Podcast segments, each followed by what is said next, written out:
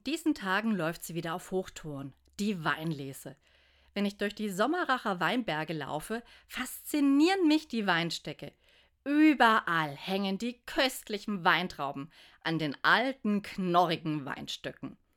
Damit der Weinstock viele Trauben hat, muss der Winzer immer wieder durch den Weinberg laufen. Alles Überflüssige wird weggeschnitten. In Sommerach blühen vor den Weinstöcken oft auch Rosen. Die Rosen sind nicht nur ein duftender Hingucker, sie erfüllen eine ganz wichtige Aufgabe. Denn an den Rosen erkennt der Winzer am schnellsten, ob sein Weinstock Schädlinge hat. Entdeckt er am Rosenstock Krankheiten, dann kann er noch rechtzeitig erkrankte Reben abschneiden. Denn wenn die Schädlinge erst am Weinstock zu sehen sind, dann ist es schon zu spät. Ich bin der Weinstock, ihr seid die Reben, sagt Jesus in einem Gleichnis.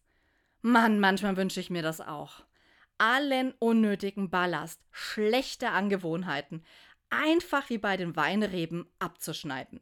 Schnipp, schnapp, das tut dir nicht gut und zack, weg damit.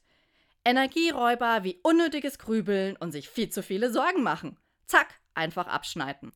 Schlechte Angewohnheiten wie Stressfuttern wegwerfen. Aber mal ehrlich, so sehr mir das auch vom Verstand her einleuchtet, bis mir das gelingt, ist es schon ein langer Weg.